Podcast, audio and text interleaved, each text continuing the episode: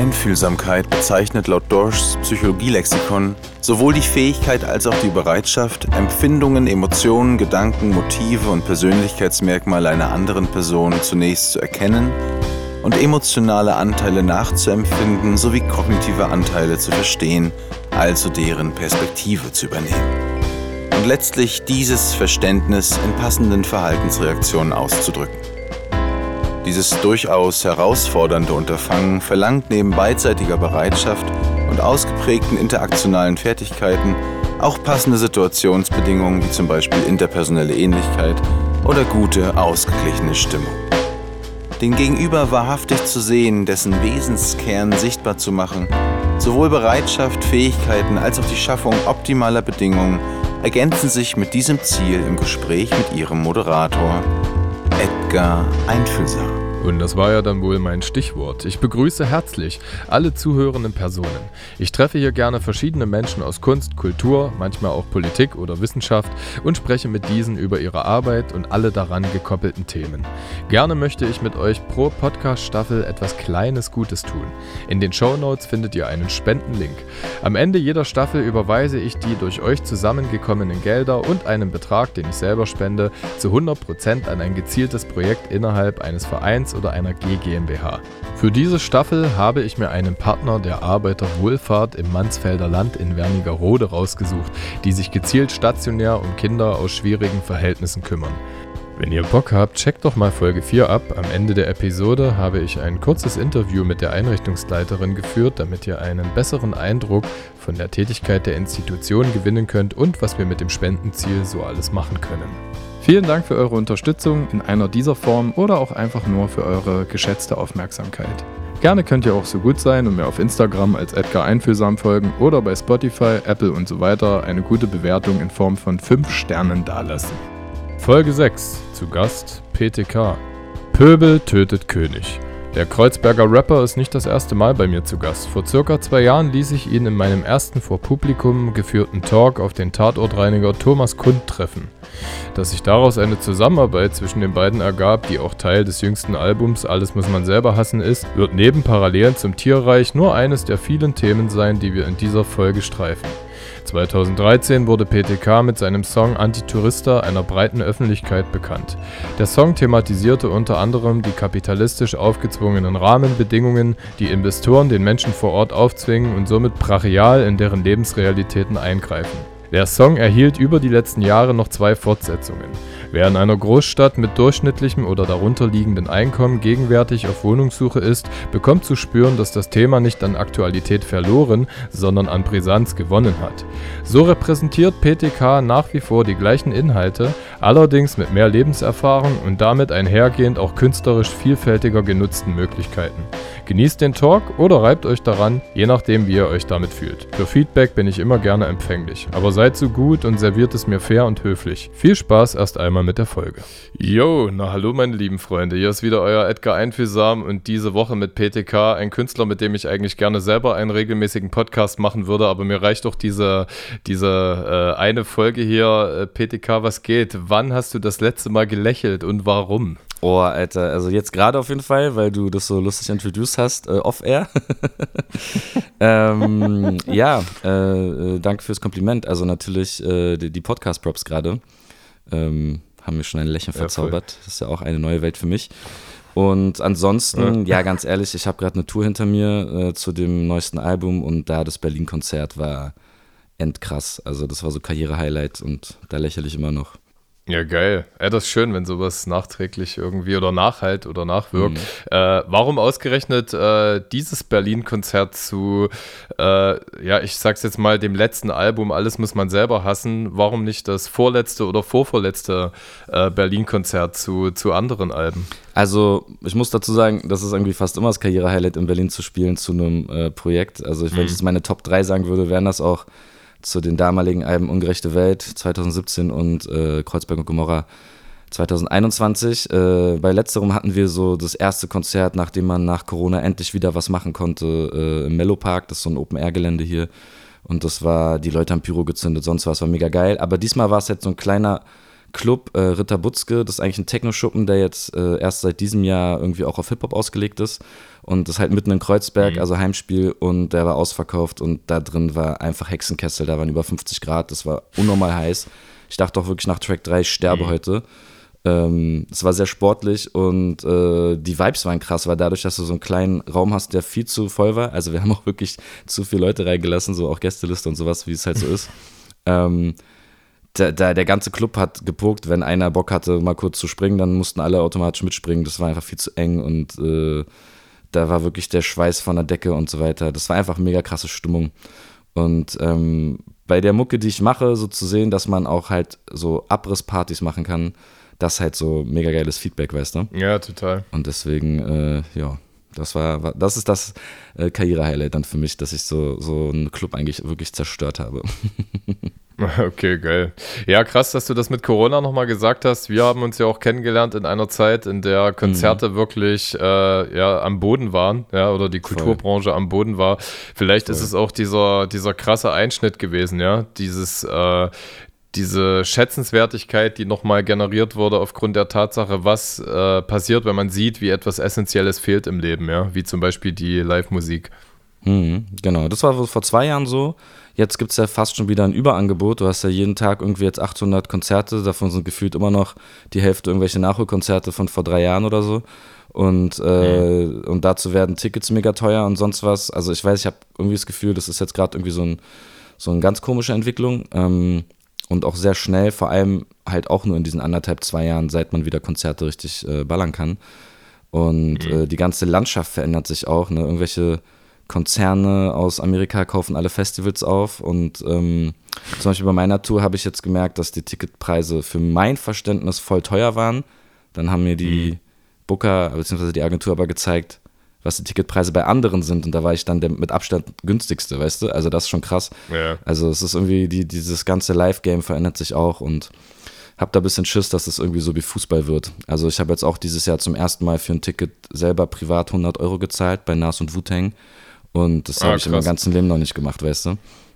Mhm. Und ja, umso, ja, umso geiler, wenn Leute aber das können, die paar Euro dann für mich ausgeben und mit uns abzureißen. Also, weil live ist am Ende, finde ich, das Geilste. So, du zelebrierst halt die Mucke.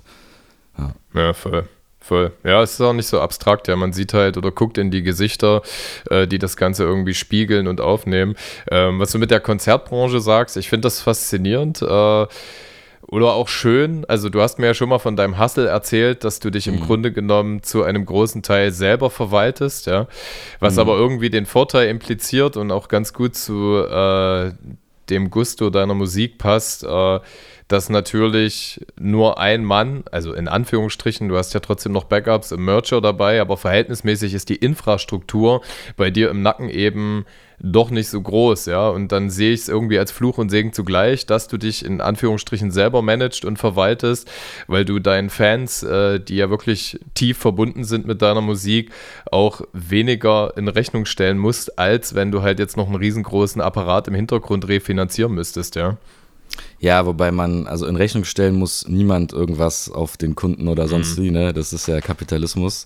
Also ein Nas- und Wu-Tang-Ticket muss nicht 100 Euro kosten. und das ja, Made in Bangladesh-Shirt, was ich da für ein Fuffi gekauft habe, eben auch nicht. Weißt du, was ich meine? So, ähm, mhm. also das ist, das ist natürlich auch noch viel äh, selbst entschieden bei den Menschen oder bei den Apparaten, sage ich jetzt mal.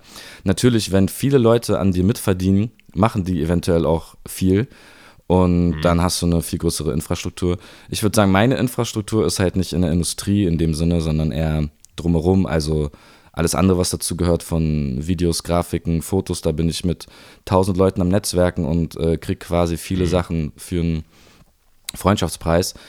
Ähm, aber genau, dieses Industrielle, das mache ich alles selber und das ist auf jeden Fall, ich weiß nicht, das ist glaube ich eher Fluch, weil ich bin selber voll Chaos und äh, es ist auch gar nicht cool, so Sachen nicht abzugeben. Und beim Booking würde ich das auch sehr gerne machen. Ich war auch mal bei einem Booking, das war aber mega scheiße. Also, lange Rede, die haben einfach äh, einen Scheiß gemacht so.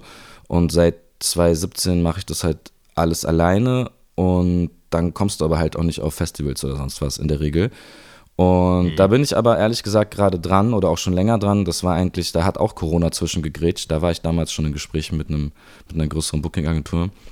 Und ähm, jetzt gerade wieder und da habe ich auch Bock drauf, aber andere Sachen will ich auch nicht abgeben. Also ich kann mir jetzt nicht vorstellen, so einen Manager zu haben oder es gibt Künstler, die haben zwei, drei Manager oder ein Manager nur für Medien oder keine Ahnung. Äh, das, mhm. das sehe ich alles bei mir nicht. Ich habe nur, ich habe einen Vertriebsdeal mit Distri, die seit Jahren meine, meine vor allem physischen Sachen umsetzen, also die die Tonträger und Merch und sowas alles herstellen und ansonsten bin ich ich, genau. Und ähm, wir haben uns in einer Zeit kennengelernt, wo man das vielleicht sogar noch mehr gemerkt hat, ähm, weil da war ich richtig mhm. froh über jede Anfrage, äh, auch über mhm. deine, können wir auch mal drüber quatschen, über deine komische Talk-Anfrage damals. Das war ja auch eigentlich äh, was, was du längerfristig geplant hattest, hast ja auch nur einmal gemacht, ne? Diese Veranstaltung, die wir damals hatten. Ja, total, ja. Genau, und da war ich ja, also da wäre ich wahrscheinlich früher auch äh, so hätte ich die wahrscheinlich nicht, sage ich dir ganz ehrlich, jetzt nicht unbedingt auf den ersten Hör so mega ernst genommen, aber zu dem Zeitpunkt war ich froh, dass irgendwas reinkommt. Und, mhm. äh, und im Nachhinein auch noch froher, weil da ja auch viel draus passiert ist. Äh, können wir vielleicht auch noch aufrollen. Ähm, Im Endeffekt wollte ich darauf hinaus. Steht mit auf der Agenda heute. Ja, steht auf der Agenda, sehr gut. Im Endeffekt wollte ich gerade darauf hinaus, dass, dass ich halt. Ähm, äh, oder ein ganz aktuelles Beispiel. Ich habe jetzt am Wochenende einen Auftritt und ich muss jetzt mit dem Typen irgendwie, ich habe mit dem 12, 13, 14 Mails geschrieben und irgendwie sechsmal telefoniert, dadurch, dafür, dass er am Ende doch noch die Zugtickets fast falsch gebucht hat. Weißt du, was ich meine? Und das macht ja kein Rapper. Mhm. also das macht ja, ja immer irgendjemand für jemanden so. Und äh, ist auf jeden Fall auch belastend. Ja, voll, glaube ich. Aber es ist ganz gut, dass du was angesprochen hast. Dadurch, dass wir jetzt äh, auch im Bereich Konzerte in Leipzig immer mal das eine oder andere Mal miteinander gearbeitet haben, durfte ich ja erleben, wie du mhm. doch, also du hast irgendwie eingangs gesagt, äh, du bist da ein wenig chaotisch aufgestellt. Trotzdem finde ich eigentlich, dass du ein sehr analytischer Mensch bist, der viele Mikrofaktoren minutiös durchleuchtet und auch viele Wenns hätte, wäre, wenn's mit einbezieht, was könnte wie passieren. Von daher halte ich dich von deiner Grundcharakteristik in der Außenwirkung schon für sehr prädestiniert, Dinge zu verwalten und zu organisieren. Die nächste Frage ist halt bloß, wie du dich äh, selber damit fühlst, weil ich finde, du hast, hast ja auch gesagt, du steppst jetzt irgendwie auch das Medium-Podcast neu ab. Das hatte ja auch eine Zeit lang so ein bisschen seine Konnotation. Jetzt hast du, da können wir auf jeden Fall auch äh, drüber reden, selber analog zu deiner mhm. Albumphase ein Podcast-Format gemäß deines äh, oder gleichnamig deines Tracks Rauchmelders äh, initiiert, äh, der ja aber jetzt auch nicht. Mhm primär das ist, was man unter diesem äh, Buddy Talk, Locker Room Talk Podcast versteht, ja. Also gerade im Zuge des Albums Alles muss man selber hassen, habe ich doch irgendwie erfahren oder gemeint zu sehen, wie du dich im Raum deiner eigenen Färbung oder äh, Prägung mit äh, neueren Formaten wie Reels, Podcast und Co. Äh, auseinandersetzt, ne? Und vielleicht erst befremdliche Berührungen so ein bisschen außen vor gelassen hast. Einfach in dem Wissen, äh, dass das auch irgendwie das Sprachrohr zu den Menschen ist, die sich dir verbunden fühlen. Mhm.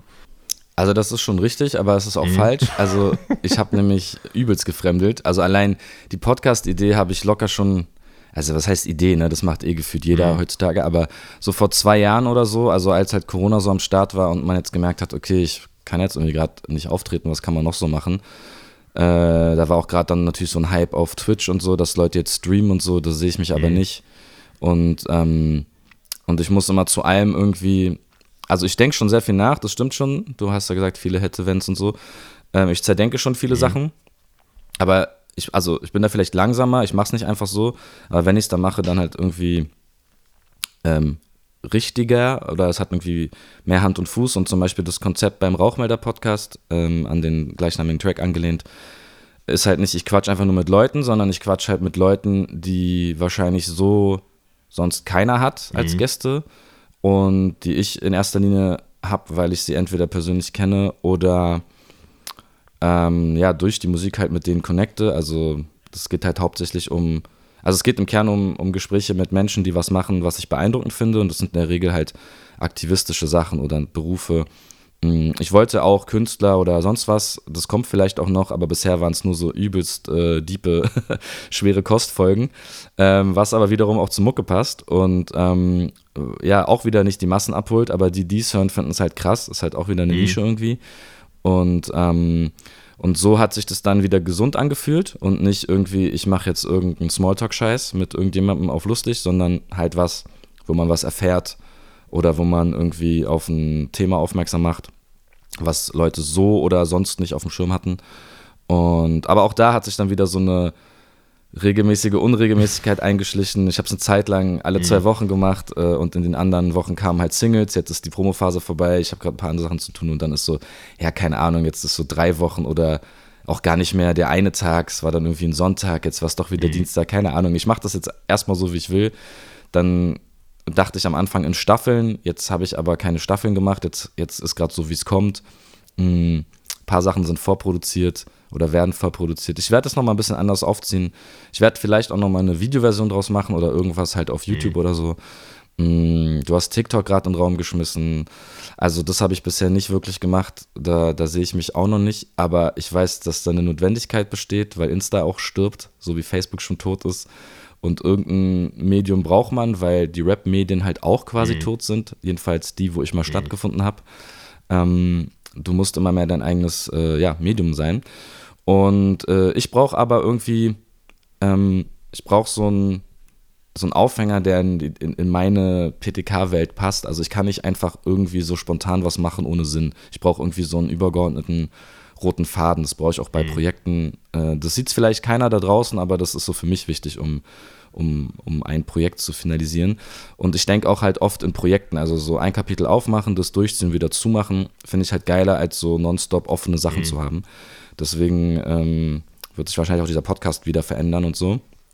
Und ja, also du hast schon recht, aber ich fremdel trotzdem auch mit diesen ganzen neuen Sachen. Das ist schon viel Neuland und ich finde nicht alles sofort cool. Und ich brauche manchmal viel länger, gerade weil ich alles, äh, ja, alles alleine mache. Ja. Also auch die Podcast-Folgen ist ja, kennst ja selber so, du sitzt da, äh, in Anführungszeichen, bereitest dich vor, recherchierst, keine Ahnung, dann führst du ein Gespräch, äh, ist schon gefühlt ein halber Tag, Tag rum dann setzt du dich hin und schneidest. Das ist jetzt auch nicht mein Daily mhm. Business so, da brauche ich auch nochmal länger als jeder andere. Dann schicke ich das nochmal an einen Homie, der den Soundcheck macht oder äh, der oder ein anderer Homie macht noch die Grafik. Dann hast du schon wieder zwei, drei Leute involviert äh, für was, was erstmal gar kein Geld ja, gibt. so, voll. wozu? Keine Ahnung. Aber es hat vielleicht hinten raus einen Mehrwert, ähm, wenn die Leute dadurch dabei bleiben. Ja. Genau. Na geil, dann nimmst du eigentlich was vorweg, äh, was ich auch so ein bisschen gefühlt habe, nämlich dein roter PTK-Faden. Äh, das wäre jetzt auch was, was ich in Anwendung auf das aktuelle Album gefragt hätte. Äh, ist auch was, sage ich mal, so eine Signature-Frage von mir, aber mich interessiert es halt.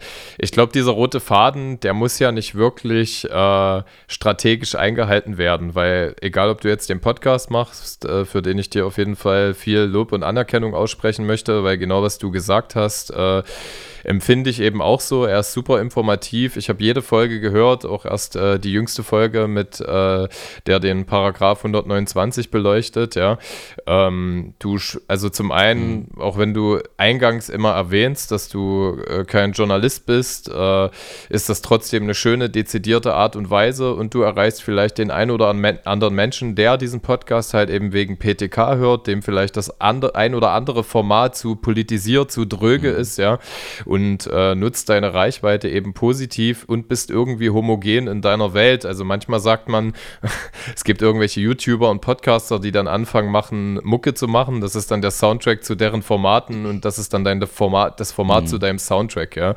Und ähm, äh, also so rum, so rum halt. Ja, ja richtig. Und ähm, genau in deinem, in deinem Album mhm. ist es ja auch so. Äh, nun saßen wir ja auch mal irgendwie, keine Ahnung, mit deinen Jungs im Auto und haben mal Lloyd Banks gehört und ich habe irgend oder was weiß ich und habe halt eben auch erkannt, dass deine Affinitäten in verschiedene Richtungen gehen. Aber trotzdem ist es ein sehr kohärentes äh, Soundbild mhm. und die Textur ist inhaltlich eben auch auf der PTK-Linie trotzdem irgendwie weiterentwickelt. Ich finde das abgefahren, wenn ich mich manchmal so auf der Street mit dem einen oder anderen über neue Alben austausche und dann, du, du weißt, wie es ist, gewisse Menschen hören einfach auch, asso, also ähm, wie sagt man, äh, das ist assoziatives Hören. Das heißt, du wirst äh, auf deren ersten Sommer, wo sie betrunken und bekifft, ungerechte Welt gehört haben, äh, in dieses subjektive Empfinden wirst du dich mit dem neuen Album nie wieder reinbegeben können und äh, die Fremden dann vielleicht eher mit dem aktuelleren Projekt. Ich mhm. höre so ein bisschen anders, analytischer und äh, spreche, ich nutze jetzt diese Floskel, die Künstler eben auch gerne, die Flair wahrscheinlich in jedem Interview sagt, das ist wirklich mein bestes Album geworden.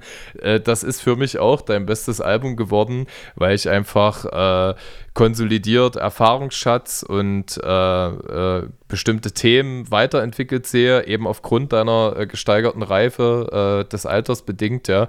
Und äh, sehe halt einfach diese Konsistenz, ne? Und dann ist jetzt die spannende Frage, ob du prinzipiell weißt, wo du hin willst, ob du auch mal einen Track machst, der nicht äh, so kohärent ist, äh, oder ob sich das einfach aufgrund deiner Beat- und Themenpräferenz mhm. wie äh, von selbst fügt, ja, dass das Album jetzt doch so PTK-esk klingt, wie es klingt. Ja. Also erstmal äh, vielen, vielen Dank für die Props zu Podcast und Album.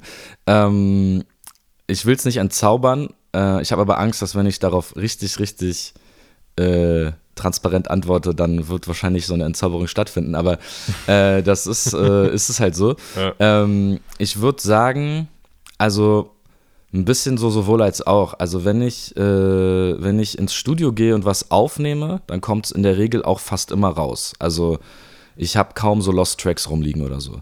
Aber ich habe halt eine Trillion Texte angefangen und mhm. Beats gepickt, die nie Tracks geworden sind. So, das muss ich halt sagen. Ähm, das mhm. unterscheidet mich wahrscheinlich von vielen Leuten. Das liegt aber einfach daran, ich habe selber kein eigenes Studio.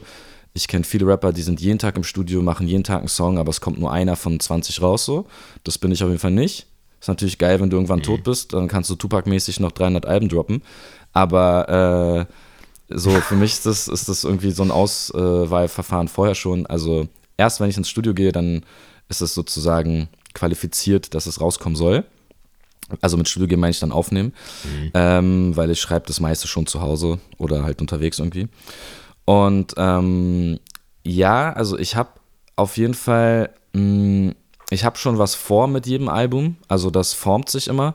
Es ist meistens nicht so, dass ich mir denke, jetzt mache ich zu einem mhm. Album folgende Tracks, sondern dass ich so ein Grundgefühl habe und wenn ich an dem Punkt bin, dass ich jetzt mal wieder ein Projekt mache oder dass ich da so ein paar Sachen schon rumliegen oder irgendwie ein Track wird der Aufhänger oder irgendeine so Idee, irgendein, irgendein Anstoß gibt es, dass man in diesen, Pro, äh, diesen Prozess startet. Jetzt mache ich ein Album oder eine EP, dann fasse ich zusammen, in welchem Vibe bin ich gerade und wo will ich hin und dann checke ich das gerade schon. Man verändert sich halt die ganze Zeit. Ich will generell nicht jeden Track zweimal machen, auch wenn ich oft über ähnliche Sachen rede, dann ändern sich halt zum Beispiel die Beats oder die Perspektiven irgendwie. Aber mhm. ähm, ja, bei dem Album war es tatsächlich ein großes Hin und Her, kann ich ganz ehrlich mal sagen, weil es ursprünglich kein Album werden sollte, sondern ich habe an zwei EPs zu dem Zeitpunkt gesessen. Und äh, mhm. das kann ich auch mal ganz transparent sagen, habe ich auch schon irgendwo gemacht. Äh, ich habe mich da für eine Förderung beworben, für die Musikinitiative wo du mir auch geholfen mhm. hast, unter anderem.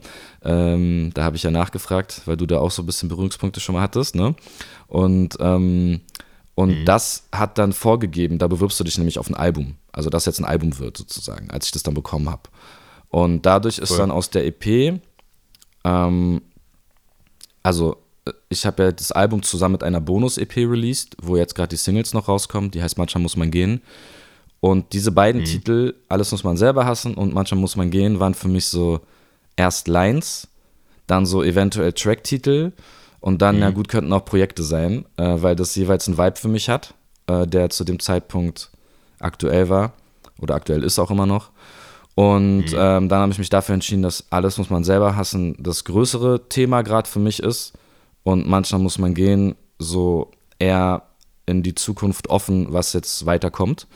Und deswegen ist das die Bonus-EP, die danach mhm. quasi jetzt so kommt und alles muss man selber hassen, halt das große Album geworden. Um es jetzt mal irgendwie so grob zusammenzufassen. Ich könnte jetzt noch ewig drüber reden, warum, was, wieso, weshalb, warum, aber äh, die Antwort war jetzt Minimum so lang wie deine Frage. also, äh, ja, ich habe auf jeden Fall, ich mache mir da schon eine Platte. Ähm, meistens ist es aber eine Mischung aus reflektieren, wo bin ich gerade, was mache ich gerade, ah, okay, ja gut, und dann das Weiterspinnen sozusagen. Und so entsteht dann ein, ein Projekt und mein Faden, an dem ich mich dann halte. ja, genau. voll. Geil, fühle ich. Ähm, ja, es gibt ja keine universelle Wahrheit, was jetzt äh, die Herangehensweise schlechthin ist. Es gibt eben Künstler, Künstlerinnen, die, äh, die droppen relativ schnell Singles, auch so zeitgenössisch und äh, ich finde, das passt gut in dein Kanon oder kann auch eher äh, mich identifizieren mit einer Herangehensweise, die Dinge vielleicht etwas detailreicher, hingabevoller mhm. beleuchtet, auch ein bisschen mehr Zeit zum Wachsen und Grown. Jetzt habe ich das gleiche zweimal bloß in Englisch und Deutsch gesagt, äh, ähm, mit, sich, mit sich bringt. Und ähm, wie gesagt, für mich ist das alles gut äh, zusammenhängend und wenn ich so ein bisschen auf die äh, einzelnen Ansteuerungspunkte innerhalb des Albums angeht, dann ist es natürlich cool, solche äh, solche emotionalen Verbindungsfaktoren zu haben, wie zum Beispiel bei dem mhm. Track Unsichtbar, der ja auch auf dem Album gelandet ist, äh, wo du, jetzt kommen wir tatsächlich dazu, also Inhaltsverzeichnis und äh, tatsächlicher Gesprächsverlauf sind kohärent oder übereinstimmt. Ähm, äh, wo du eben mit äh, dem Tatortreiniger Thomas Kund zusammenarbeitest, den du ja, sag ich mal, am Startpunkt unserer äh, Bekanntschaft kennengelernt hast, weil wir eben dieses Gesprächsformat hatten, PTK trifft Tatortreiniger äh, und den Track dann eben nochmal anders zu fühlen, ja. Also das hat für mich so eine kleine innere persönliche Anekdote, ähm, aber halt auch, was du aus dem Thema gemacht hast. Ja? Also, äh, wie ich doch irgendwie eine aufrichtige Empathie empfinde. Und ähm, wenn ich diese Tracks halt zu unterschiedlichen Tageszeitpunkten höre, jetzt im Auto oder gestern nochmal beim Joggen oder so, fühle ich die auch anders, wie du sie wahrscheinlich anders beim Machen äh, in unterschiedlichen Intervallen empfindest, ja. Und ähm, äh, so habe ich dann einfach, äh, du sagst auf einem Lied äh, auf dem Album, wenn man deine Mucke hört, denkt man jetzt vielleicht nicht unbedingt, dass du gerne Tee trinkst und auf Friedhöfen spazieren gehst, äh, wo ich mich auch ganz gut äh, wiederfinde, ja. Sondern wenn man so einen Track wie Unsichtbar hört oder generell das ganze Album hört, wird man ja doch von so einer Art Melancholie um, ummantelt oder umschlossen, ne? die man vielleicht auch nicht unbedingt nur auf den Live-Auftritten assoziiert, weil da kriegt das Ganze nochmal eine andere Kraft. Das ist ja was, was du selber schon mal beschrieben hast, äh, was dir passiert, glaube ich, bei den Gigs, wie Tracks, die sich im Studio ganz anders anfühlen, vielleicht auch etwas. Äh, äh, ja, vielleicht depressiver oder destruktiver, wie die doch nochmal eine ganz andere Energie bekommen, wenn die Leute zu solchen äh, grübelnden Lines halt auch einfach anfangen zu feiern und mitzugrölen, ja. Äh, und daraus ergibt sich dann vielleicht doch ein bedeutend konstruktiveres Gefühl, als wenn man die Tracks halt in bestimmten Lebensverfassungen ähm, äh, ja, hört, wenn man alleine ist oder der Tag sowieso scheiße war. Äh, von daher super, äh, super faszinierend. Also ich denke mal, dir wird es nicht anders gehen, um jetzt das Ganze vielleicht mal mit einer Frage, die man beantworten kann, zu schließen, äh, dass diese, dass, dass diese Tracks wahrscheinlich äh, auch wachsen äh, und an Qualität gewinnen, wenn sie schon längst abgeschlossen und fertig sind, ja.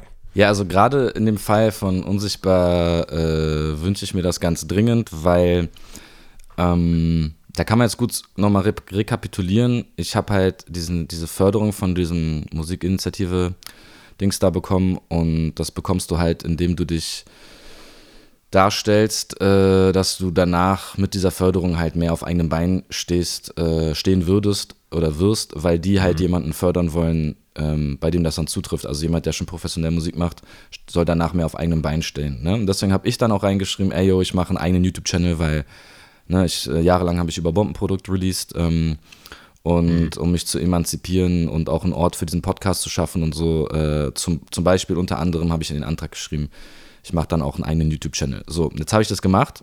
Dann habe ich, äh, wie du schon richtig gesagt hast, äh, kann man es auch mal wirklich klar benennen. Ich habe Thomas Kund durch dich kennengelernt, weil du die Idee hattest, dass wir beide mal irgendwie in einem Live-Format quatschen sollen. Das war ja auch 2000, mal war mhm. das 20? Nee. War das im Korea? Nee, wann ja, ich komme mal mies durcheinander, aber ich glaube, es war 21. Ich bin 21. immer irritiert, dass schon 23 ist jetzt, ja. Aber ja, ich mache aus 2021 auch, auch auf 20, ja. ja. Alles ein Brei, aber auf jeden Fall äh, irgendwo da, äh, nicht mehr nach Christus, sondern nach Corona auf jeden Fall. Äh, irgendwo in einem Jahr da halt, haben wir diese Veranstaltung gehabt. Und äh, ich kannte ihn nicht, er kannte mich nicht. Wir haben ein bisschen gequatscht. Das waren interessante Einblicke. Und ähm, Genau, jetzt kommt das eine zum anderen. Er hat mich dann irgendwie, nachdem er mal bei mir auf dem Konzert war, wo wir auch, äh, was, was du und ich ja auch, ähm, wo wir da am Start waren, und ich war dann noch bei ihm eingeladen und so, hat er mich dann irgendwann mal angehauen mit so einer Idee oder beziehungsweise mit so einem Bild, was er hatte. Und ich hatte schon Angst, dass er jetzt sagt, er will jetzt rappen oder so. und ich soll ihm da helfen. Und er meinte, nee, ich will, dass du das Lied dazu machst, so mäßig. Und das soll das Video sein oder irgendwie sowas. Und das haben wir dann ausgearbeitet. Und um das mal kurz zu machen, ähm, habe ich da viel Input von ihm bekommen, weil normalerweise mache ich halt Musik äh, so durch Beobachtungen oder Erfahrungen, die mir dann so auf der Seele brennen. Und da kam jemand mit einer Thematik, ähm, wo ich mich äh, gesehen habe, aber wo ich selber noch nicht quasi drauf gekommen bin oder ich hätte ohne ihn diesen Song nie gemacht und so weiter und so fort. Und ich habe mhm. hab mir sein Buch gegeben, wir haben viel gequatscht und so. Und da hat es dann bei mir gerattert und ich glaube, ich habe auch echt bestimmt ein halbes Jahr dran gesessen oder so vier, fünf Monate auf jeden Fall, glaube ich. Ich habe das mhm. jetzt nicht jeden Tag gemacht, aber es hat, es hat gedauert. Es hat so, so erst so nach ein paar Monaten gab es so ein Grundgerüst, wo ich hin will. Ich kann das aber nicht beschreiben. Das sind so Hintergrundgedanken, die einfach so rattern und, und Prozesse und keine Ahnung und bis du es dann irgendwie, bis dann der Track unsichtbar heißt und bis da bestimmte Bilder entstehen in meinen Zeilen, so äh, für die Seele Ersatz, äh, eine volle Wohnung bedeutet fürs Alleinsein ist weniger Platz. Das, das fällt mir nicht einfach so ein, das fällt mir ein, nachdem ich über ganz viel denke, nachdenke, ja. was er da beschreibt und so weiter und so fort. Und ähm, nachdem das Ding dann fertig war, gab es einen Zeitdruck weil er eine Veranstaltung Ende Dezember hatte, ähm, also letzten Jahres.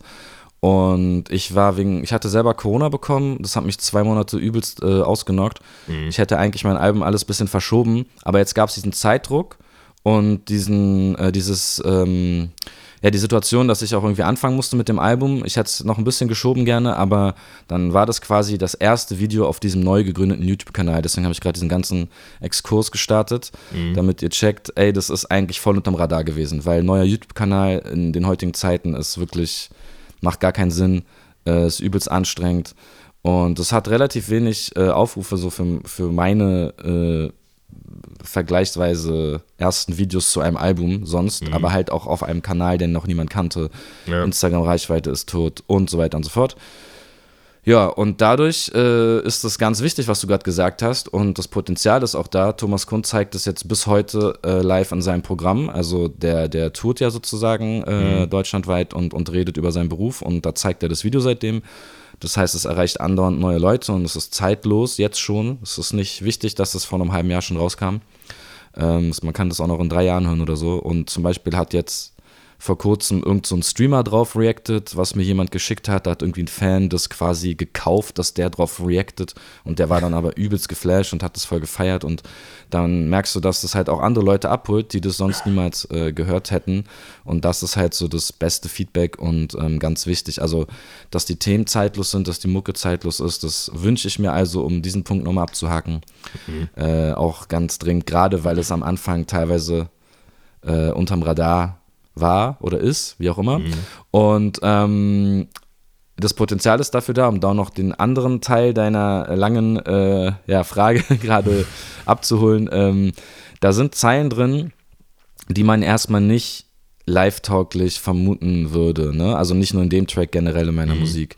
Weil sie sehr deep sind, weil sie sehr ja, schwere Kost sind oder keine Ahnung. Das ist äh, oft so Mucke, die du halt nicht nebenbei hörst oder nicht, auch nicht nebenbei hören sollst, sondern du sollst halt bewusst zuhören.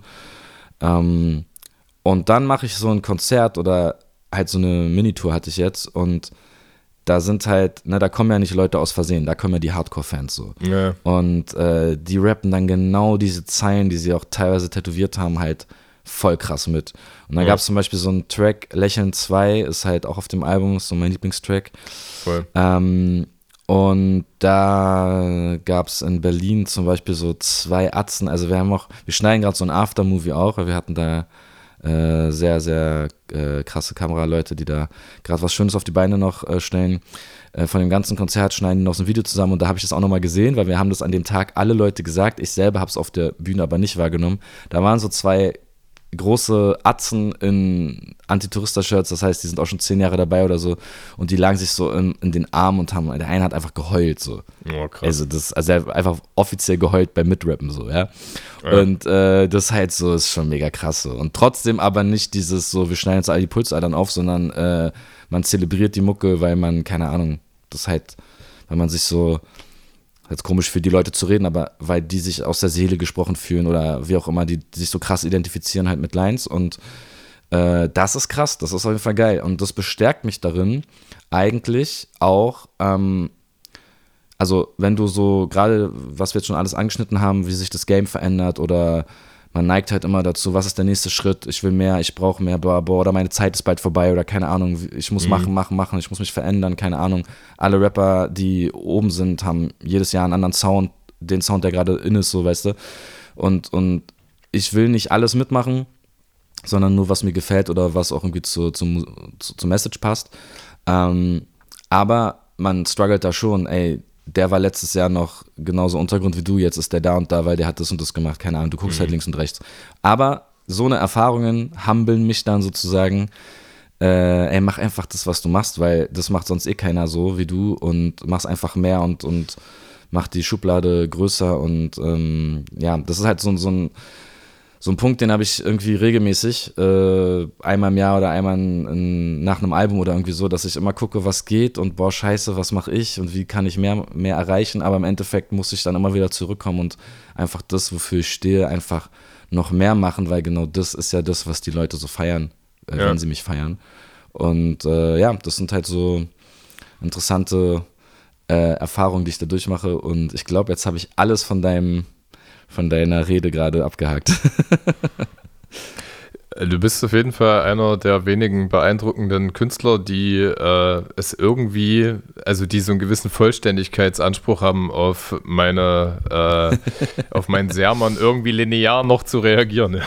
ja, es sind, glaube ich, auch leicht autistische Züge, aber ja, kann sein. Absolut. Was du gerade beschrieben hast, ist ja wirklich auch ein biochemischer Vorgang im, äh, im Gehirn. Also, dass Menschen nicht nur in Referenz auf Musik alle ihre Lebensfaktoren in regelmäßigen Abständen skeptisch beleuchten mhm. oder hinterfragen, ja, ob es die eigene Beziehung, das Arbeitsverhältnis ist oder das freundschaftliche Umfeld oder wie so die eigene Einstellung zu äh, Ernährung, Sport, Erholung, Aufwand äh, ist, ja. Äh, von daher ist das äh, zutiefst menschlich. Für alle die wenigen, die sich jetzt auch so ein bisschen gefragt haben, was Thomas Kund eigentlich macht, das fiel mir noch ein. Die meisten werden es wissen, äh, weil sie dich kennen, deine Musik und das Format wahrscheinlich auch wenn sie jetzt auf diesem Kanal landen. Äh, aber das ist eben ein Tatortreiniger. Sein Buch hieß äh, Nach dem Tod komme ich. Äh, und äh, im Grunde genommen räumt er äh, ja, Wohnungen auf, in denen Menschen in einsamen und verwahrlosten Zuständen eben verstorben sind. Nicht ausschließlich. Ja. Ne? Er trifft da auch auf Biografien, wo das nicht ich mit kurz ergänzen, weil ich das, sorry, dass ich da ins Wort falle. Also das, das, das macht er tatsächlich, meinte er, so 10 Prozent. Also er, das ist schon so der Aufhänger und da sind die krassen Geschichten Geschichten. Aber er ist halt auch Desinfekteur. Und ähm, darum ging es auch mehr, also in, in, in unserem Lied ging es um beides. Ne? Die Person stirbt am Ende einsam, aber sie war auch vorher quasi verwahrlost, Messi, suchtkrank, keine Ahnung, weil das ist so das, das Potpourri oder wie sagt man, also das, was ihm da begegnet. Ähm, der, der äh, wird gerufen mhm. und äh, die müssen nicht immer verstorben sein. In der Regel sind sie, sind sie halt irgendwie anders aufgefallen, kommen dann in eine Einrichtung oder so und er muss sauber machen. So, das ist erstmal das große Ganze. Und da, Absolut. da hat er halt, da, da sieht er halt ganz viel und natürlich kommen aber auch ganz viele Todesfälle dazu von Menschen, die einsam sterben und die teilweise eben nicht schnell gefunden werden, sondern bis zu, ne, also Jahre irgendwo lagen. Also der, der hat Geschichten, ja. also der hat quasi schon Mumien gesehen, wenn du so willst, ne? Wo wirklich jemand unentdeckt ewig lag und ähm, ja. Und dann fängt es halt an zu rattern. Wieso findet den niemand? Weil der hat niemanden. Wieso haben die Nachbarn nicht mehr geschaut? Ja, die haben eh keinen, keinen Berührungspunkt mit ihm gehabt und so weiter und so fort. Und wieso, wenn du mit dem durch Leipzig läufst, der zeigt auf jedes zweite Haus gefühlt, auf jedem, der hat für jeden Block einen Schlüssel, weil der hat überall Einsätze. Der hat zu jedem, zu jeder Ecke hat ja. der so eine Geschichte. So, der haut, ja, der, der lag sechs Monate, der, der lag vier Wochen. So, wie kannst du vier Wahnsinn. Wochen wo tot liegen und keiner peilt? So, weißt du, das ist ja schon krass. Und äh, dann kommen halt die Überschneidungen, ja.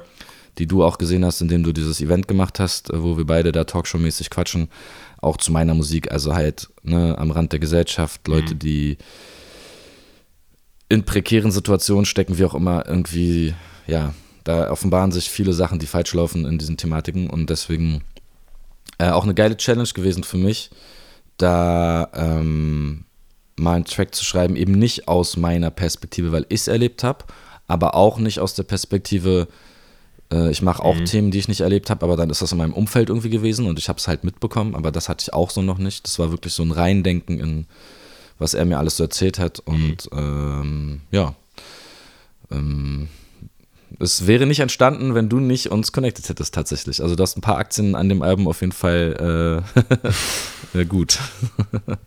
Sehr schön. Ähm, ja, genau. Im Grunde genommen machst du einen Track aus deiner Perspektive in seiner geschilderten Perspektive. Das finde ich sehr spannend. Äh, und wo ich hin wollte, also lieben Dank äh, für die Ergänzung. So ein Programm von Thomas Kund und ja auch das Format, was wir mit ihm zusammen gemacht haben, impliziert ja auch die gleichen Themen aus unterschiedlichen Blickwinkeln oder Herangehensweise. Also ich, als mhm. ich ihn das erste Mal gesehen habe in der Firma, wo ich arbeite, so habe ich ihn ja kennengelernt, äh, weil ich ja auch ein staatlich geprüfter Desinfektor bin, unter anderem ähm, hat, äh, haben die Leute halt gelacht, ja. Also Humor ist ja auch ein wesentlicher Bestandteil, weil wie in allen Habitaten oder sozialen Milieus ist Humor ja trotzdem auch eine Komponente. Und wenn es solche Skurrilitäten sind, wie jemand, äh, der 300 verschiedene Stuhlgangproben von Damen im, äh, im Schrank aufbewahrt, ja, beschriftet, ja, äh, säuberlich glaub, beschriftet. Ja. Ich glaube, da kommt aber noch die Komponente Sensationsgeilheit dazu. Also ich meine, deswegen ja, ja, erzählt klar. er ja auch so eine Geschichten und nicht nur die die mega. Mh, mm, also äh, ich glaube, die erste Geschichte, die ich krass fand, war, wir müssen jetzt gar nicht sein ganzes Programm spoilern, aber ja. die hat er, glaube ich, auch in der Talkshow erzählt von irgendwie einem, einem Typ, der irgendwie sich auf dem Dachboden immer einen runtergeholt hat in einem Tauchanzug und an einem Hitzschlag gestorben ist und sowas. Ne? Ja, und das ist ja schon so, ja. so. Und sowas erzählst du dann ja und der, haha, ja, okay. Aber wenn man weiterdenkt, Alter, was ist das für eine Welt? So, was ja. ist das für ein Tod? Das ist ja voll hängen geblieben. Ja. Keine ja, Ahnung. total. Aber ich finde immer, äh, also man kann ja mal so über Feinabstufung reden und da ist, äh, werfe ich schon mal oder antizipiere ich schon mal, worauf, worüber ich mit dir in fünf bis zehn Minuten sprechen möchte. Ähm, äh, dass du dich für mich in einer sehr interessanten Graustufe bewegst, inhaltlich, gesamtinhaltlich. Äh, über Grauabstufung insofern ähm, reden, äh, wie die Leute lachen. Ja? Also du hast auf jeden Fall recht, äh, das hast du auch, ich habe das Format geschnitten, geschnitten deswegen weiß ich es, äh, du hast auch Nico KIZ mal zitiert, im Fernsehen lachst du Bauern aus, die genauso dumm sind wie du. Ja? Äh, mhm. und ähm, ich, ich, ich fand es interessant, kleiner Twist zu was anderem, wie ich mal einen interessanten Talk darüber gehört habe, wie Leute solche komischen Dating-Shows gucken, ja. Äh, und äh, manche machen das herablassend und äh, andere machen das äh, doch überhaupt nicht unironisch, ja, indem du auf Menschen guckst und sagst, ah, okay, krass, unter diesen Lebensbedingungen erzeugen sich solche Sachen, ja. Also, äh, und dass man selber vielleicht auch mit keiner Arroganz auf sowas guckt, egal ob es jetzt der Taucheranzug ist oder diese Dating-Show, in die jemand reingeht, der total äh, lost ist in, diesem, in dieser aktuell, aktuellen Beziehungsökonomie, die du ja auch thematisierst auf deinem Album, ne? wie wir jetzt gerade Beziehungen führen zum Beispiel. Ähm, mhm und äh, irgendwie glaubt oder in so einer falschen Arroganz lebt, dass ihm das nicht passieren könnte, ja. Und wenn man das aber mit so einer gewissen Demut macht, also auch zu einem Programm von Thomas geht, ja, man lacht da, der ein oder andere macht das aus einer gewissen Sensationsgeilheit heraus, der ein oder andere, also das attestiere ich mir jetzt mal und dir vielleicht auch anteilig, äh, äh, lacht vielleicht, ja, aber lacht vielleicht nicht aus diesem Voyeurismus heraus, sondern doch mit einem unterbewussten Wissen, dass das nur sehr viel Glück ist, dass man jetzt der darüber Lachende sein kann kann und nicht der Ausgelachte. Ne? Ja, also ich ist schwer jetzt pauschal zu sagen, warum der wer zuguckt oder hingeht oder mh, mm, lacht vor allem. Voll. Ich glaube, Lachen ist auch oft. Äh, ah, ich sage jetzt mal keinen Namen, aber also ich kenne auch einen Rapper, der der lacht immer bei ganz schlimmen Dingen. Ja. Der lacht aber nicht, weil er es lustig findet, sondern weil er es so verrückt findet. Also keine Ahnung, mhm. ich, mir fällt jetzt kein Beispiel ein, aber Irgendwas voll Schlimmes. Irgendein, was weiß ich was, ein Internetvideo wie, keine Ahnung, ist doch scheißegal. Irgendwas Schlimmes, jemand stirbt, mhm. keine Ahnung, dann lacht er. Aber der lacht gar nicht, mhm. weil er es lustig findet, sondern weil er gar nicht klarkommt darauf, das gerade zu sehen. Also, also du lachst, ha, Alter, ist das krass, oder? Weißt du, was ich meine? Ja. So, ich würde ja, da nicht lachen, aber sein Lachen ist ja auch nicht Lachen. Also, mh, mm, ich glaube, ich glaube, dass äh, vielleicht hilft es so, Distanz auch dazu reinzubringen und so. Aber Thomas macht das ganz gut. Der, der wird ja dann auch ähm, an den richtigen Stellen dann wieder ernst und holt die Leute ja auch genau dahin. Das macht sie mhm. auch aus, dass er dann nicht nur so, ist ja kein Stand-up jetzt in dem Sinne, ähm, aber auch keine langweilige PowerPoint-Präsentation über irgendwelche ja. deepen Scheiß-Themen so, sondern irgendwie eine Mischung daraus. Ich glaube, so Reality-TV, den du ja auch gerade, oder was du auch gerade angesprochen hast, das natürlich schon, das spielt wahrscheinlich bei Leuten auch rein, dass die das auch wirklich ernsthaft gucken. Ah, jetzt mal mhm. ehrlich, also da gibt es ja auch noch ganz andere Beispiele. Ich weiß immer diese Sendung da aus Amerika, wo du irgendwelche also ich habe keinen Fernseher, ich habe seit 100 Jahren kein Fernsehen geguckt, aber ich erinnere mich daran, dass immer so eine, irgendwo gab es immer so eine Sendung, wo irgendwelche Menschen, die waren so fett, dass die immer irgendwie aus dem Haus mit einem Kran geschnitten wurden oder irgendwie sowas. Kannst du, mhm. Kennst du sowas, so diese XXXL-Menschen und äh, ey, warum guckst du das? Warum guckst du dir einfach an, wie Leute also einfach mega ungesund dick sind und gleich äh, irgendwie im besten Fall eine OP haben oder so, aber wahrscheinlich nicht mehr lange machen, weil es einfach, also weißt du, ich meine, warum guckt man sowas, ja. Alter? Ja, so, das voll. ist so, keine Ahnung, Alter, aber irgendwie, äh, ja, warum sensationsgeile Menschen wollen sich auch ergötzen und Leid von Leuten, die eindeutig, äh, also, also es lenkt ja von deinem Leid ab, wenn du Leuten zuguckst, denen es schlechter geht. So. Total, und, total, ähm, ja. Die Ironie ist nur, dass man es halt bei anderen Sachen, also keine Ahnung, Flüchtlinge oder was auch immer, denen geht es ja auch eindeutig schlechter als dir, der du das im Fernsehen siehst. Da ist aber, da ist kein Witz. Das ist einfach nur traurig und bla und nervt dann schon wieder, weil es irgendwie jeden Tag und bla bla und das, das interessiert dann die Leute nicht, da stumpfen sie dann ab.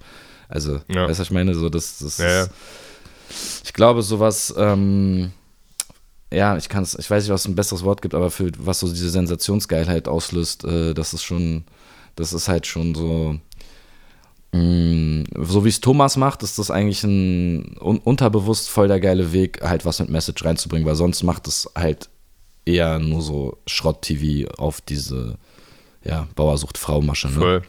Ja, das war, also es war auch ein extremistisches Gegenbeispiel, ja, weil ich natürlich genauso wie McDonalds primär die Leute anzieht, die sich nicht mit gesunder Ernährung beschäftigen, wird ein, eine Dating-Show zu 90 Prozent auch eine gewisse Klientel bedienen, während man bei Thomas sicherlich verirren sich da auch mannigfaltige Klientels rein, aber eher so der Überhang von äh, ja, ich würde äh, unterstellen, bildungsnahen Haushalten vielleicht reinkommt, scheiß Formulierung, aber die halt diese differenzierte Art der Schilderung eben auch aufnehmen können. Es ist am Ende wie ein interessanter Dozent, der nicht vier Stunden dröge Praxisteil referiert, sondern eben äh, kleine Experimente mit einbaut und der dafür sorgt, dass die Aufmerksamkeit der Leute eben äh, auch gegeben ist, ja, dass er die Leute irgendwie nicht verliert. Ich meine, sie, sie zahlen ja dafür freiwillig. Marc Benecke macht, äh, macht das ja ähnlich, ja. Also der schafft es ja auch durch morbide und skurrile Themen, das Ganze irgendwie aufzulockern. Und dann denke ich oder unterstelle ich jetzt einem Besucher von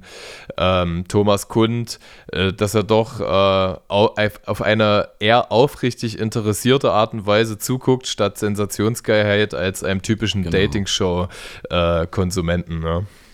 Auf jeden Fall. Aber du könntest natürlich aus den gleichen Sachen, die er in seinem Job sieht, könntest du auch eine TV-Show machen, wo man halt irgendwie geschmacklos durch die Bude steppt und ähm, weißt du, was ich meine? So irgendwie Ja, ja. eben, eben die, die Dildo-Sammlung in der Schublade abfilmt oder sowas und äh, weil sowas, also das ist ja was, weil, er begegnet da ja quasi den, den Geheimnissen der Menschen, nachdem die da zum Beispiel tot sind.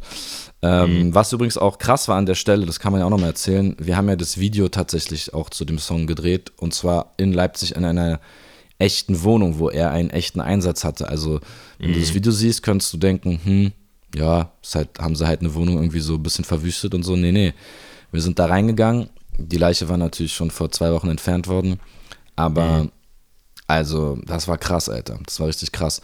Also, man muss dazu sagen, ne, der hat das äh, genehmigt gehabt. Also, er hat das abgeklärt und so. Wir sind nicht einfach irgendwo in eine Wohnung einfach so, sondern wir hatten die Erlaubnis quasi und ähm, sind, ähm, wie soll ich das sagen? Also, für ihn war das Daily Business. Er meinte so zu mir, das ist so eine 4 von 10. Und für mich war aber allein der Geruch so eine 500, Alter. Also das übertreibe ich, aber es, es war schon. Ich habe Äh. zweimal Kotzreiz bekommen, einmal ganz am Anfang, also wo wir noch im Garten, also vor dem Haus waren, kam so eine, ich weiß nicht, irgend so ein Mock kam mir voll in die Fresse geflogen, da habe ich direkt so Würgereiz bekommen. Und dann nochmal irgendwann im Haus, weil die haben da so mit dem Hazer, also so einen feinen Staub, den du so in, in, in einen Raum ballerst, damit das Licht schön durch, durch die Fensterscheiben kommt, haben die dann noch so gewedelt und dann, und ich musste da rappen und dann kam mir das auch wieder in, die Fresse, Alter, das war, da habe ich echt gekämpft kurz, das war zweimal richtig eklig. Dann lag da irgendwie eine tote Ratte, aber die lag da wohl schon auch zu Lebzeiten. Oder halt irgendwie in dem Kontext. Äh, Thomas hatte mir nochmal später gesagt, ey, wir haben nach dem Dreh und so weiter haben wir da den Kühlschrank irgendwie ausgeräumt und da hat ein Mitarbeiter, wurde von einer Ratte angesprungen und sowas. Also mhm. ähm, das war schon krass, Alter. Und, und das hat er da, also der hat ja noch viel, viel, viel, viel, viel, viel, viel schlimmere Sachen, wirklich. Und das war aber für mich schon so, ey Digga, ich bin todesunordentlich, ich bin auch mies faul, Alter. Bei mir ist auch wirklich schon äh, kannst du nicht vom Boden essen, ja. Naja, und, äh, naja, aber im Gegenteil, du, du, wirst, du, du wirst wahrscheinlich satt, wenn man vom Boden isst. ja gut, so, so schlimm ist auch wieder nicht. Aber so bei mir ist schon hart Chaos, ja. Also ich bin schon auch, ja. ich bin schon auch, ich, ich gebe einen Fix, so bei mir zu Hause ist einfach Chaos, so. das ist einfach so, das ist ja. wie in meinem Kopf. Und ähm, aber dann bist du in so einer Butze und denkst dir, okay, ist noch alles, noch ist alles nicht ganz so schlimm. Weil da ist halt wirklich dieses sich selbst aufgeben. So, also da, da sind Gesch da ist Geschirr von, ich wasche jeden Tag ab, so weißt du, aber da ist mhm. Geschirr von Monaten, schwarz angekrustet, sonst was. Und es sind einfach Leute, die sich halt, warum auch immer, halt aufgegeben haben. Und ähm, da merkst du dann ja wirklich, okay, da ist was nicht in Ordnung. Und dann, mhm. dann stellst du wieder die nächste Frage so, also klar, wir, warum haben wir jetzt in dieser Wohnung gedreht? Ja, weil das ist mir mal ganz wichtig und auch Thomas war das von Anfang an klar, dass es keine gestagte Wohnung wird sondern dass das irgendwie ähm, was echtes ist. Und mir ist es auch immer wichtig, ich habe, das sieht man voll oft nicht, man nennt sich einfach nur, es ist ein Rap-Video, aber es sind dann die echten Orte oder die echten Leute, die maskiert sind, die das und das machen. Ähm, mhm. Aber das, äh, das, das sieht natürlich keiner, das ist nur für mich wichtig. Ähm, und in, dem, in, den, in, den, in der Wohnung war das halt auch so, okay, wir sind hier gerade übelst privat so, so von mhm. jemandem. Du siehst auch Sachen, die du nicht sehen willst. Da war irgendein, weiß ich, ob es dann sein Vater oder sein, sein Opa oder von wem auch immer, da war irgendein, irgendein Zweiter Weltkriegssoldat Privatfoto eingerahmt mäßig. Mhm. Ne? Also so, sowas siehst du, siehst du dann da auch. Ähm, und du hast halt Einblicke in, in, also umgekehrt, wenn ich mal sterbe und hier läuft so jemand durch die Wohnung und guckt sich alles an, sagt ja voll Sachen über dich oder auch Sachen, die nicht in der Öffentlichkeit sind oder keine Ahnung. Also das ist ja Pri mhm. dein Privatraum so, da ist ja so, da ist ja alles. Und ich fand das schon irgendwie unheimlich und auch irgendwie hm, habe ich es dann einfach nur ausgeblendet, weil am Ende des Tages wollten wir halt auch zeigen, wie so eine Wohnung aussehen kann und das war halt wirklich, wirklich noch nicht ansatzweise so schlimm, wie was er so sieht. Und mhm. ähm, für uns alle, die da waren, also es war jetzt kein Riesenteam, aber alle waren glaube ich. Das hat bei allen übelst Eindruck hinterlassen, so. Und ich glaube, mhm. jeder von uns hat es danach vielen Leuten erzählt, so, was man da so gesehen hat, wie es da gerochen hat, äh, was da so abging, keine Ahnung. Und es ist im Endeffekt für Thomas Daily Business so. Und das ist halt das Krasse. Dann merkst du erstmal, in was für einem Ausmaß es einsame Menschen gibt, nur in Leipzig, nur in Deutschland. Wer weiß, wie viel mhm. auf der Welt. Und die haben alle Nachbarn und ähm, vielleicht sogar alle Verwandte und trotzdem haben die so ein Leben und irgendwie, ja, da offenbart sich halt so ganz viel, was so in der Gesellschaft so abgeht, so, ne? Also die alten Kranken, sonst was, die man so ausblendet. Ja, deswegen. Ja, voll. Äh, war schon sehr krass, die Erfahrung, muss ich ehrlich sagen. Also es war auf jeden Fall ähm, auch eine der Sachen, die man bestimmt so in 10, 20 Jahren noch so erzählt, weil das halt krass war und was Außergewöhnliches. Ja. Ja, total.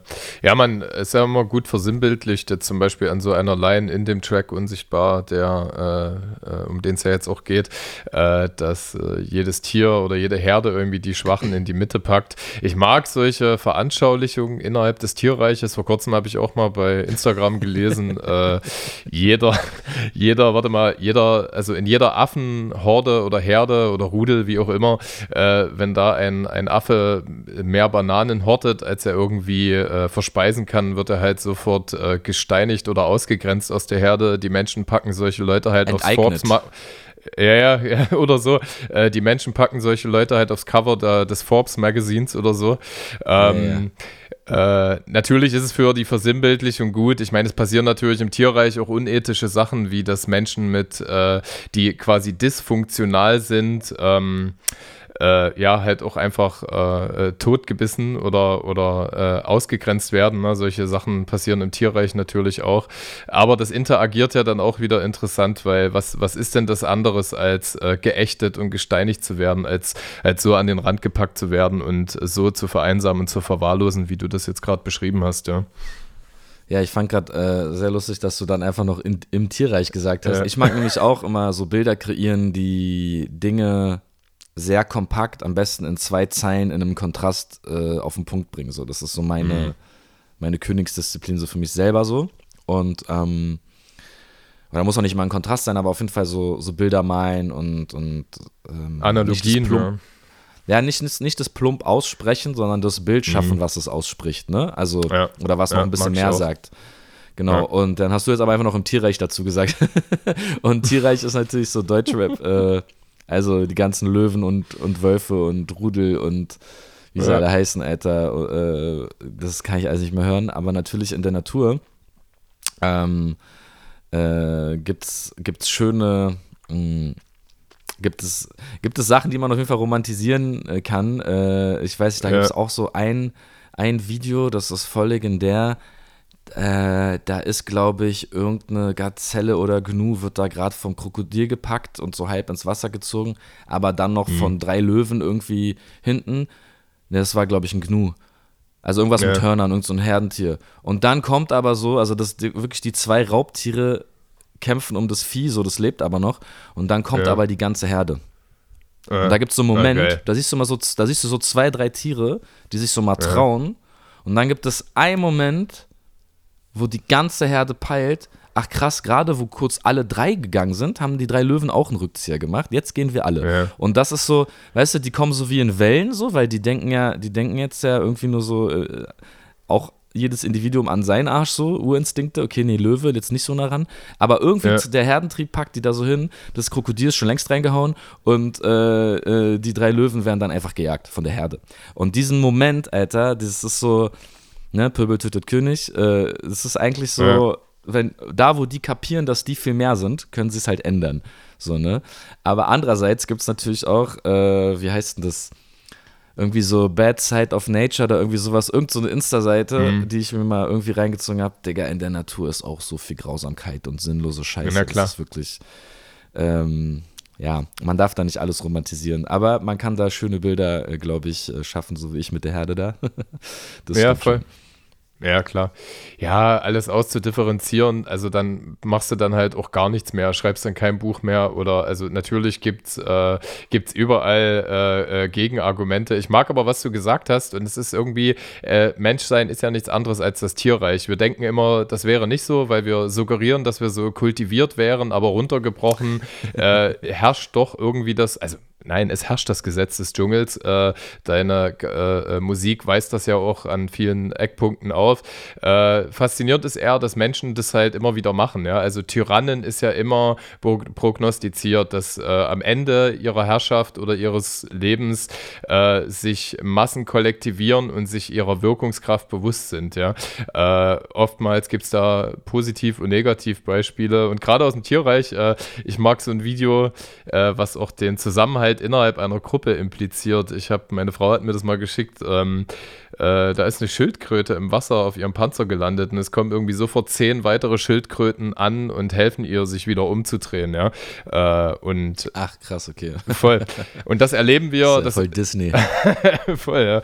In real life. Und das erleben wir ja auch. Ne? Also, wir sind ja in, einem, in einer Wechselwirkung aus Mitmenschlichkeit und Grausamkeit irgendwie gefangen, so dass man gar, manchmal gar nicht mehr weiß, äh, äh, was man eigentlich glauben und fühlen soll, weil eben beides so nebeneinander passiert. Ja, da weiß ich nicht, ob ich da zustimme. Ich glaube, das ist äh, auch einem jedem selbst überlassen, was er glaubt Voll. und was nicht. Es hat natürlich auch, ähm, ja, da kann ich jetzt, da kann man jetzt voll tief reingehen. Ja.